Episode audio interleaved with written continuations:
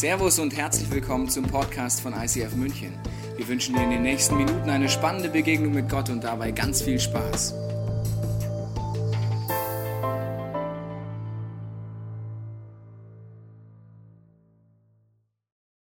Wenn Menschen von einer Sache begeistert sind, dann reden sie darüber.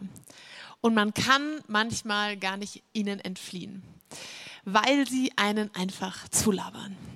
Wenn du jetzt folgende Aufgabe hättest, und zwar sage ich dir, du musst jetzt ganz spontan einen Vortrag halten. Über welches Thema könntest du sofort loslegen?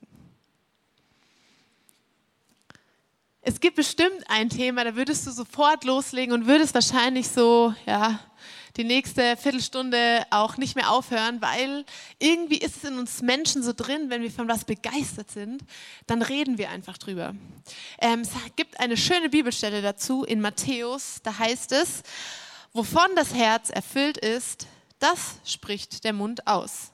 State the obvious. Wenn ein guter Mensch spricht, zeigt sich, was an ihm Gutes ist. Ein Mensch mit einem bösen Herzen ist innerlich voller Gift und alle merken es, wenn er redet wenn wir von etwas begeistert sind, wenn unser Herz voll ist mit irgendetwas, was uns begeistert, dann sprechen wir drüber. Äh, es gibt ja so bekannte Phänomene, wobei es ist eigentlich gar kein Phänomen mehr, sondern es ist mittlerweile schon eine Realität. Ich weiß es nicht, Facebook, Twitter und Co. Wahrscheinlich fast alle sind irgendwo damit drinnen. Und wir haben ähm, das Bedürfnis, uns einfach mitzuteilen, uns auszutauschen oder uns ist einfach stinklangweilig und wir wollen entertained werden. Wir wollen, dass unsere Meinung äh, die ganze Welt hört und wir wollen wissen, liken Sie es oder liken Sie es nicht. Also stimmen Sie mit uns überein, finden Sie das, was wir posten, voll gut oder eben auch nicht aber vielleicht nutzt du auch eher Platt, andere Plattformen und sagst, ja, ich möchte mit dem, was ich sage, ein Statement setzen. Ich will vielleicht auch die Gesellschaft etwas kritisch hinterfragen. Ich will ähm, zum Austausch anregen.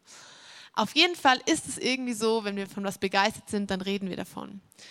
Ich bin begeistert von Kunst.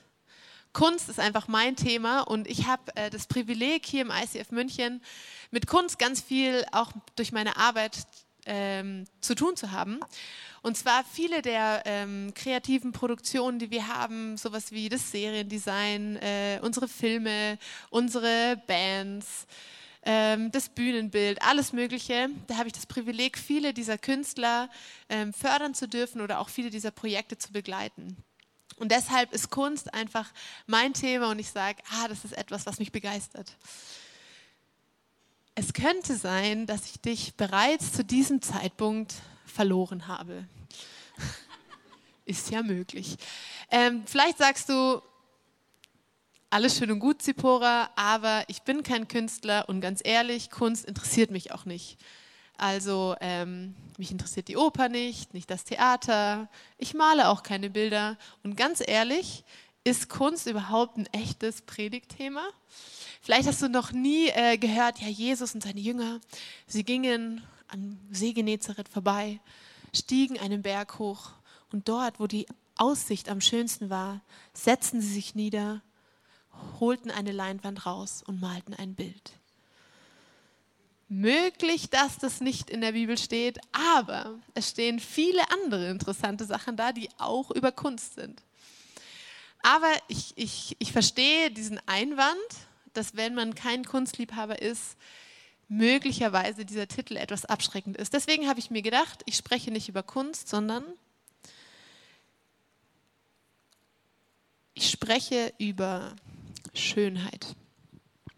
Weil ich glaube, jeder Mensch besitzt die Fähigkeit in sich, Schönheit als solche zu erkennen. Wir alle haben diese Fähigkeit, etwas Schönes zu erkennen. Zum Beispiel ein Sonnenuntergang am Strand. Ich gebe zu, bisschen kitschig, trotzdem schön. Eine mächtige Gebirgskette. Die Ästhetik und das Design eines Wals, großer Tiere. Präzision und Schnelligkeit eines Leopards. Das Lachen eines geliebten Menschen. Aber nicht nur in der Schöpfung erkennen wir Schönheit, sondern auch in menschlichen Werken, zum Beispiel schöne Architektur. Warum ist es so? Warum erkennen wir Schönheit? Ich rede jetzt auch nicht so von deinem persönlichen Geschmack, ob du jetzt ein Bild oder eine Architektur schön findest oder hässlich findest. Es geht nicht um diesen subjektiven Geschmack, sondern es gibt so eine Art von Schönheit, die berührt uns irgendwie, würde ich sagen, fast alle. Da spüren wir, krass, da ist irgendwas Besonderes drin.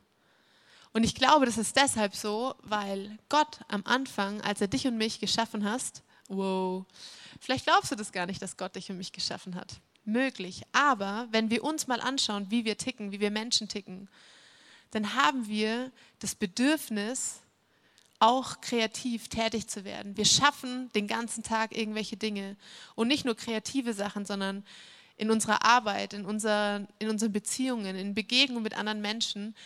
Wir sind produktive Wesen, wir sind kreative Wesen, wir schaffen Dinge.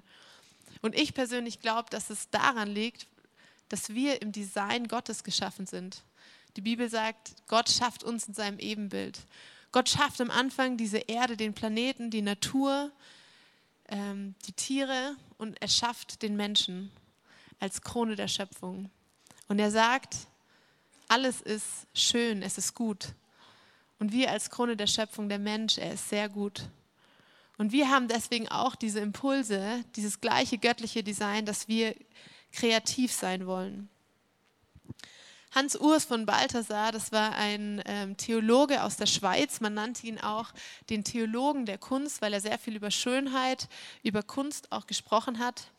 Sagt, das Schöne führt eine Evidenz mit sich, die unmittelbar einleuchtet.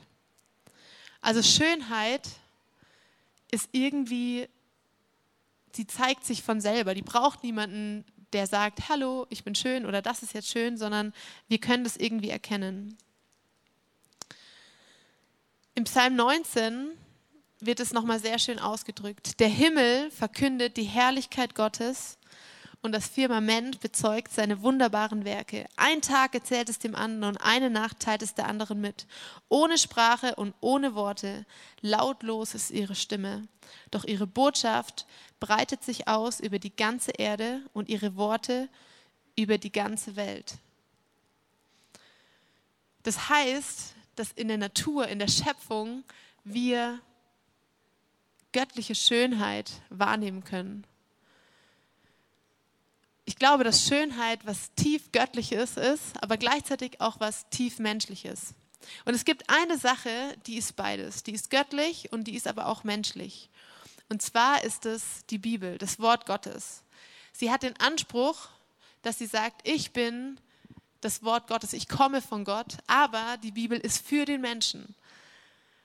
Und wenn man sich das griechische Wort anschaut, dann heißt es Evangelium. Und da stecken zwei Silben drinnen. Einmal das Wort eu, das bedeutet gut oder schön. Und einmal Angelion ist die Botschaft, die Kunde. Also eine frohe Botschaft, eine schöne Kunde. Da steckt auch wieder dieses Wort Schönheit drin. Es ist irgendwie etwas, was Gott uns als Menschen mitgegeben hat. Aber ich bin auch nicht naiv und ich weiß auch, dass die ganze Welt nicht nur ähm, aus irgendwelchen rosa Einhörnern besteht und nur schön ist. Wobei rosa Einhörner vielleicht eher nicht in Kunst, sondern eher unter Kitsch fallen, aber ist ja eine andere Sache. Sondern ich weiß auch, dass es viel Negatives gibt, dass es viel Hässlichkeit gibt in dieser Welt. Und viel davon haben wir als Menschen produziert. Zum Beispiel zerstören wir die Landschaft. Wir zerstören die Natur. Wir gehen respektlos mit Gottes Schöpfung, mit den Tieren um. Und wir produzieren auch ganz viel hässliche Architektur. Und auch Kitsch. Das heißt, wir produzieren alle und wir können uns aber eben entscheiden, Hässlichkeit, Schönheit, was wollen wir darstellen. Und ich glaube, dass es nicht nur irgendwelche Künstler betrifft, die etwas darstellen wollen, sondern dass es etwas Menschliches ist, was jeden von uns betrifft. Dass wir zum Beispiel auch in Begegnungen mit Menschen, in Beziehungen, in, ähm, in unserer Arbeit, in unseren Fähigkeiten, dass wir dass wir wollen, dass da etwas Gutes daraus hervorgeht, dass wir diese Schönheit darstellen wollen, aber eben auch in Kunstformen. Einer der sehr bekannten Künstler, Michelangelo, im 15. Jahrhundert äh, gelebt in Italien, war ja irgendwie so ein Multiplayer, also der hat sich nicht auf eine Kunstform beschränkt, sondern hat alles Mögliche gemacht. Und einmal hat er eine ähm, Skulptur geschlagen und er sagte, ich befreie die Figur nur noch von dem Stein. Also er lässt es so darstellen, als ob Kunst etwas ganz Einfaches ist, was jeder kann. Ich glaube aber, dass Kunst etwas ist, was sehr viel Zeit braucht. Kunst kommt von Können. Kunst beinhaltet Meisterschaft. Kunst bedeutet die Bereitschaft zu haben, ein Leben lang zu lernen, ein Handwerk zu erlernen. Es bedeutet auch in gewisser Weise Gehorsam einer Sache gegenüber. Zum Beispiel, warum, also nehmen, nehmen wir mal das Beispiel, ähm, ein Instrument lernen. Ein Instrument lernen braucht sehr viel Zeit. Das Schlimmste aller Instrumente, finde ich persönlich, ist, wenn jemand Geige lernt. Das ist so was, ähm, ja, die ersten, das, das Problem ist, es dauert nicht nur zwei Wochen und dann kann die Person, sondern es dauert eher so zwei Jahre. Und dieser Prozess des Lernens ist nicht angenehm, nicht für die Person, die es lernt und ganz bestimmt nicht die Personen, die da irgendwie in dem Umfeld sind. Warum um alles in der Welt lernt man Geige? Oder warum lernt man überhaupt ein Instrument? Warum macht man sich die Mühe, sein Handwerk zu lernen? Fähigkeiten auszubauen, sodass sie exzellent sind. Ich glaube, dass die Motivation ist, dass am Ende etwas Schönes rauskommt. Die Schönheit, diese Kreativität, dieses etwas Gutes zu schaffen, ist die Motivation für uns, auch diesen Lernprozess, diese Arbeit in Kauf zu nehmen. Wir produzieren aber nicht nur schöne Dinge, sondern, ich habe schon gesagt, auch hässliches. Zum Beispiel Kitsch.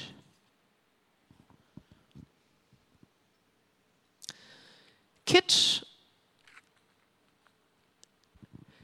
ist etwas, wo irgendwie der Wahrheitsgehalt fehlt.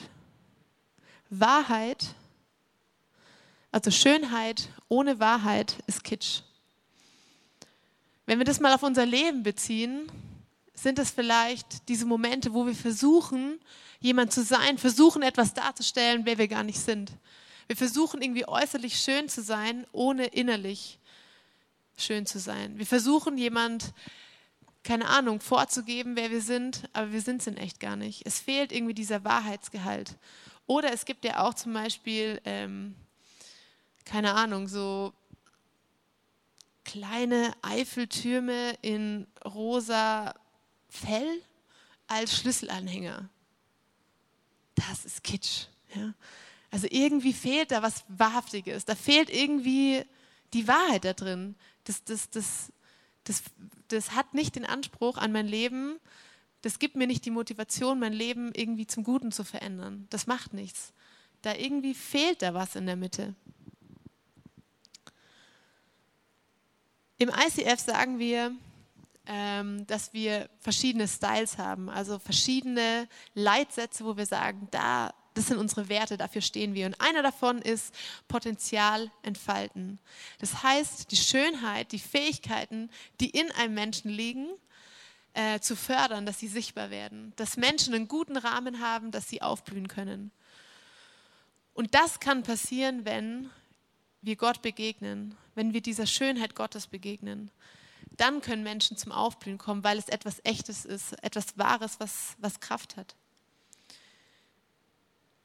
Wenn, wenn diese Schönheit in unserem Leben anfängt zu wirken, dann kommen nicht nur irgendwelche schönen Bilder oder Songs raus, sondern dann passi passiert vielleicht Versöhnung.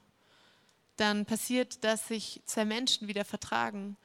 Dann ist bedingungslose Liebe möglich dann entsteht irgendwie was Göttliches. Es entsteht etwas Göttliches. Das heißt also, wenn diese Schönheit, die wir produzieren wollen, wo wir irgendwie wie so einen Reflex haben, dass wir produktiv sein wollen, wenn das in unserem Design liegt, dann bedeutet das, wenn wir das von Gott bekommen haben, dass Gott Schönheit ist. Und Schönheit ist aber irgendwie so ein schwammiges Wort. Also wenn ich sage, ja, Gott ist schön, ich sage ja auch zu meiner Handtasche, vielleicht sie ist schön oder vielleicht fährst du ein sehr schönes Auto. Aber irgendwie ist es was anderes, äh, dass ein Auto schön ist, dass eine Handtasche schön ist, dass Gott schön ist. Und deswegen nimmt die Bibel einen anderen Begriff für diese Schönheit, und zwar Herrlichkeit.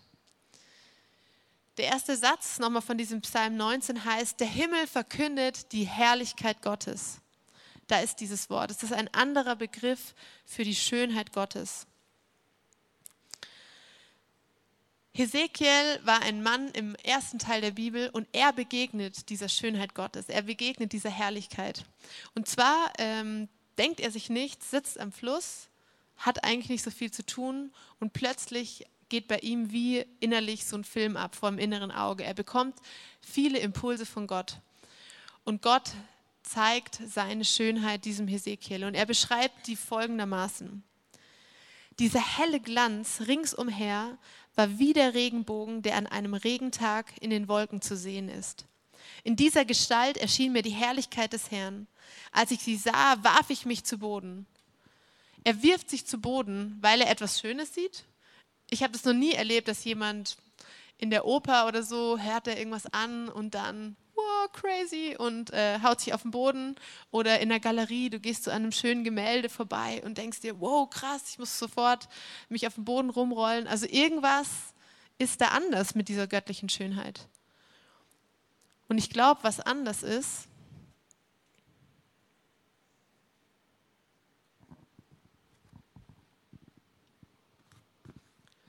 ist, dass die Schönheit Gottes immer Kraft beinhaltet. Die Begegnung mit der Schönheit Gottes ist die Begegnung auch mit der Kraft Gottes.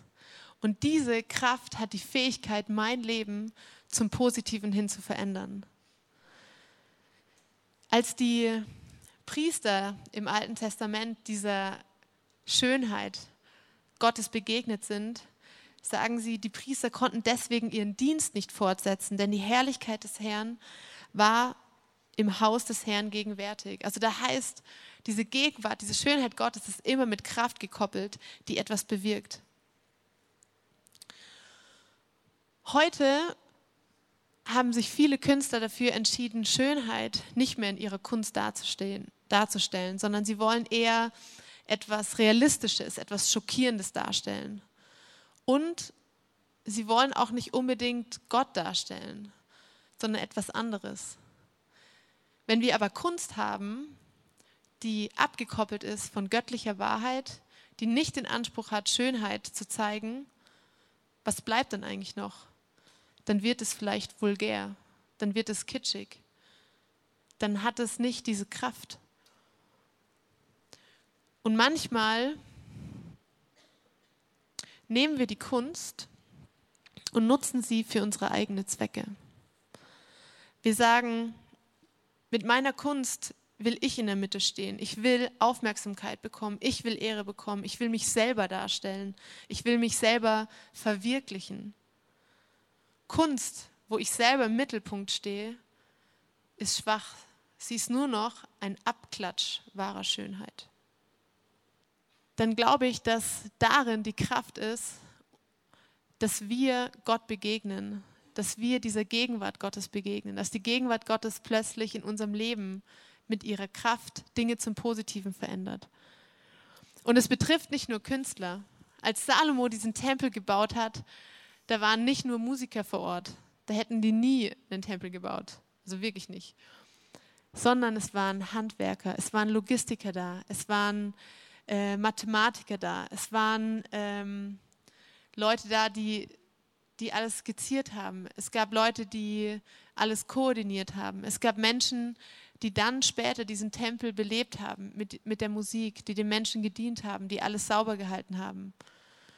Und ich glaube, dass wahre Kunst immer das ist, dass das, was Gott uns in die Hand gelegt hat, dass unsere Fähigkeiten, dass wir damit einfach Gott die Ehre geben, dass wir damit unser Bestes geben.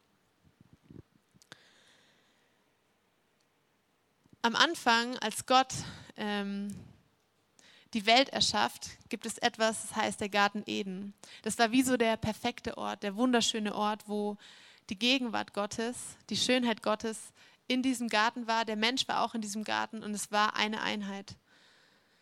Wir als Menschen haben aber die Freiheit, uns zu entscheiden. Und der Mensch entscheidet sich für das Böse. Gott nimmt ihn aus diesem perfekten Ort raus und der erste Mord passiert. Hässlichkeit kommt in die Welt.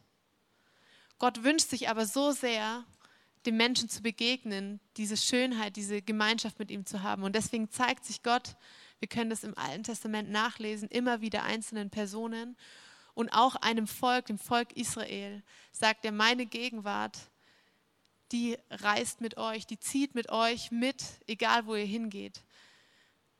In, in der Bundeslade. Die Bundeslade war einfach so ein Teil, was sie mitgetragen haben, wo drin die zehn Gebote waren. Und es war etwas, was Gott direkt Mose gegeben hat. Und für sie war das etwas Heiliges. Es stand für sie, die Gegenwart Gottes ist hier mit uns. Und deswegen haben sie die überall mit hingenommen. Und Salomo baut dann irgendwann diesen Tempel, weil er sagt, ich will, dass Gott immer da ist, dass wir immer zu Gott kommen können, dass es einen Ort gibt auf dieser Erde, wo die Gegenwart Gottes immer da ist. Und irgendwann kommt Jesus. Und Jesus sagt, ganz ehrlich, diesen Tempel, den könnt ihr zerstören.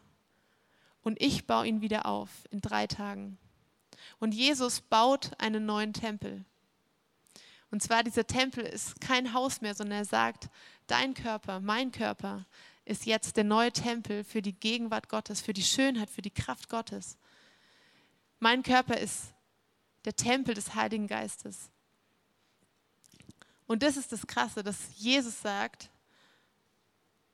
diese Herrlichkeit, diese Schönheit Gottes ist nicht mehr etwas, was wir suchen müssen, nicht mehr etwas, was irgendwo auf dieser Welt ist. Wir müssen keine, ähm, keine Rituale mehr machen. Wir müssen nicht ähm, irgendwelchen Regeln befolgen, sondern wir können Gott einfach erleben, weil er in uns lebt, weil diese Schönheit und diese Kraft Gottes erlebbar ist. Wenn wir Zeit mit Gott verbringen, dann erleben wir auch diese Schönheit und diese Kraft. Wenn wir aber keine Zeit mit Gott verbringen, dann ist es so, wie wenn du in ein Labor gehst und alles über Lippen lernst, was es da so zu lernen gibt. Die Form, ähm, die Mechanik, wie das so funktioniert. Wenn du alles über Lippen weißt, aber du hast noch nie jemanden geküsst, du hast noch nie gespürt, wie es ist, jemanden zu küssen, dann hast du keine Ahnung. Oder sagen wir mal, ein neues Album ist rausgekommen von, von Coldplay zum Beispiel und du hast alle Rezessionen über die Songs gehört, über dieses Album, welches Genre das ist. Du hast alle äh, Titel auswendig gelernt. Und du kannst ähm, ein Interview geben und alles über dieses Album erzählen. Aber du hast es nie angehört. Ganz ehrlich, dann hast du keine Ahnung. Und genauso ist es mit Gott auch in unserem Leben. Wir können schon sagen, ja, ich kenne Gott und ich bin ein Christ und ich erzähle etwas von Gott. Wenn ich aber keine Zeit mit Gott verbringe, dann ist es Theorie, dann ist es dann ist es etwas, was keine Kraft hat. Dann habe ich ihn nicht erlebt. Und deswegen sagt Gott, ich wünsche mir das so sehr, so sehr, einfach Zeit mit dir zu verbringen, damit ich dein Leben mit meiner Kraft, mit meiner Schönheit auffüllen kann.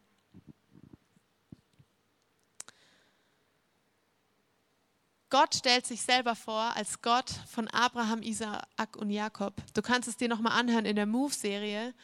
Da geht es so drum, wo kommt eigentlich unser Glaube her? Und er stellt sich vor als der Gott von drei Personen.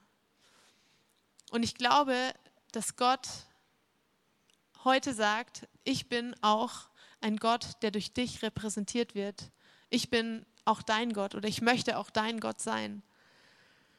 Und das Krasse ist, dass Gott sagt, ich bin kein verstaubter Gott, ich bin keine Liturgie, ich bin nicht irgendetwas, was ab, abgeschlossen ist. Ich bin nicht etwas, ich bin kein Gott, den du in eine Box packen kannst, sondern ich bin immer wieder neu erfahrbar. Und da ist das Krasse, dass wir Kreativität haben, dass wir Kunst haben, dass wir unsere Ausdrucksformen haben, weil wir können Gott auf neue Art und Weise erleben. Deswegen machen wir das zum Beispiel auch im ICF, dass wir sagen, wir, wir machen Musicals, wir machen Songs, wir machen ein Bühnendesign, wir machen verschiedene Serien, wir machen äh, Technik. Wir machen all diese Dinge, weil wir glauben, dass Gott immer wieder neu ist, dass er neu erlebbar ist. Und ich weiß, dass hier ganz viele Leute sind, die das immer wieder unterstützen. Und ich glaube, dass Gott sich zeigen möchte durch die Kreativität.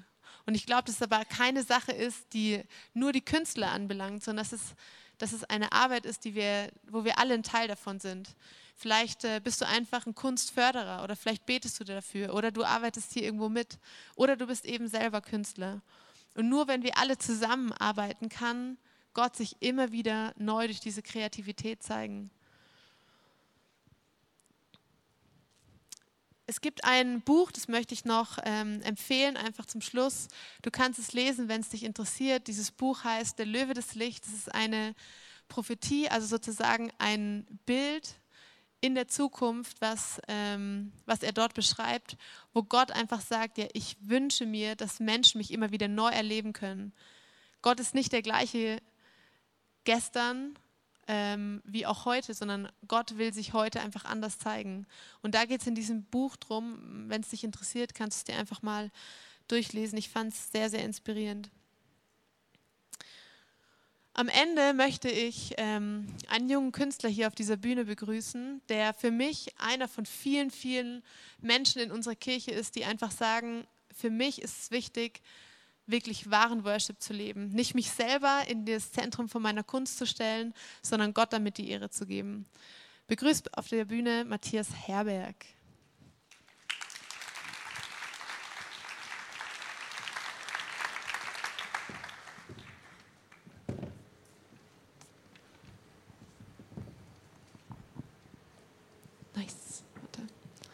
das hier auch sieht. Matthias, du hast uns eine Grafik von dir mitgebracht, die sehen wir hier schon. Ähm, yes. Face that catches me steht drauf, also Glaube, der mich auffängt. Ähm, warum ähm, bist du denn künstlerisch tätig? Also was ist denn da so deine Motivation dafür? Also bei mir ist es eigentlich ähm, angefangen mit einer Entscheidung dafür, mich mit den Sachen, die mich ähm, so rumtreiben, zu beschäftigen und mir Gedanken zu machen und ähm, genau ähm, und denen halt dann auch Ausdruck zu verleihen und man kann halt eben dann den Sachen verschieden, in verschiedenen Ausdrucksweisen ähm, Ausdruck verleihen im kreativen Bereich oder analytisch in der Wissenschaft oder so. Bei mir war es halt eben äh, Musik und oder ist es jetzt auch noch mehr geworden Design. Genau, und ja, du hast ja sozusagen passend zu diesem Design auch einen äh, Song geschrieben, der heißt Für dich lebe ich. Ähm, du wurdest inspiriert durch die Adler-Serie, die wir ähm, Anfang des Jahres hier im ICF hatten. Worum geht es da bei dem Song oder warum hast du den geschrieben? Genau, der, ähm, der beschäftigt sich eigentlich mit einem wichtigen Punkt aus der Adler-Serie und der Chorus des Songs beschreibt eigentlich ganz gut, worum es in dem Song geht. Ähm, da heißt es dann, und ich gehe durch den Sturm, du nimmst mich bei der Hand, du ziehst mich näher ran, näher an dein Herz. Und es drückt für mich einfach so aus, dass man, ähm, das, oder für mich ist es wichtig geworden, einfach nicht vor den Problemen stehen zu bleiben oder sich runterdrücken zu lassen, sondern einfach durch die Probleme durchzugehen mit Gott und in der Beziehung zu wachsen. Sehr cool. Den Song dürfen wir später ähm, auch dann noch genießen, noch hören. Ähm, du schreibst diese Lieder meistens nicht alleine, sondern wir haben im ICF München ein Songwriting-Team, das diese Lieder schreibt. Wie ist es denn, im Team zu schreiben? Wie ist es vielleicht anders, wenn du es jetzt alleine machen würdest? Und warum hast du dich auch dafür entschieden, sozusagen Worship-Songs zu machen? Ich meine, du könntest auch andere Musik machen. Also allgemein Worship-Songs finde ich cool, weil es eben Musik verbindet mit einer Message, die aussagekräftig ist, die einfach nicht leer ist, sondern Kraft hat, wie du es gesagt hast auch. Also, und ähm, das hebt dann so das ganze Songwriter-Ding auf ein anderes Level, weil eben auch die Schwierigkeit beim, beim Songwriting im christlichen Bereich ist halt, dass man dann nicht das machen kann, was man will, irgendwelche komplizierten ähm, äh, Melodien oder Texte, sondern man muss das halt dann so machen, dass ihr auch alle mitmachen könnt und dann, äh, dass das nicht so schwierig wird. Genau. Und das ist die Challenge, da einfach exzellent zu werden und da kann man dann auch einfach Freude dran entwickeln und ähm, das ist das Ding. Ja. Ja, das ist äh, schon eine Challenge, wenn wir alle mitsingen sollen, dass es auch für uns passt, stimmt. Ähm, an dieser Stelle einfach vielen Dank dir, vielen Dank auch für ja, alle Leute, die sich hier im ICF immer wieder einfach kreativ ähm, mit einbringen, im Songwriting-Team, aber natürlich ganz weit darüber hinaus. Vielen Dank, Matthias. Gerne.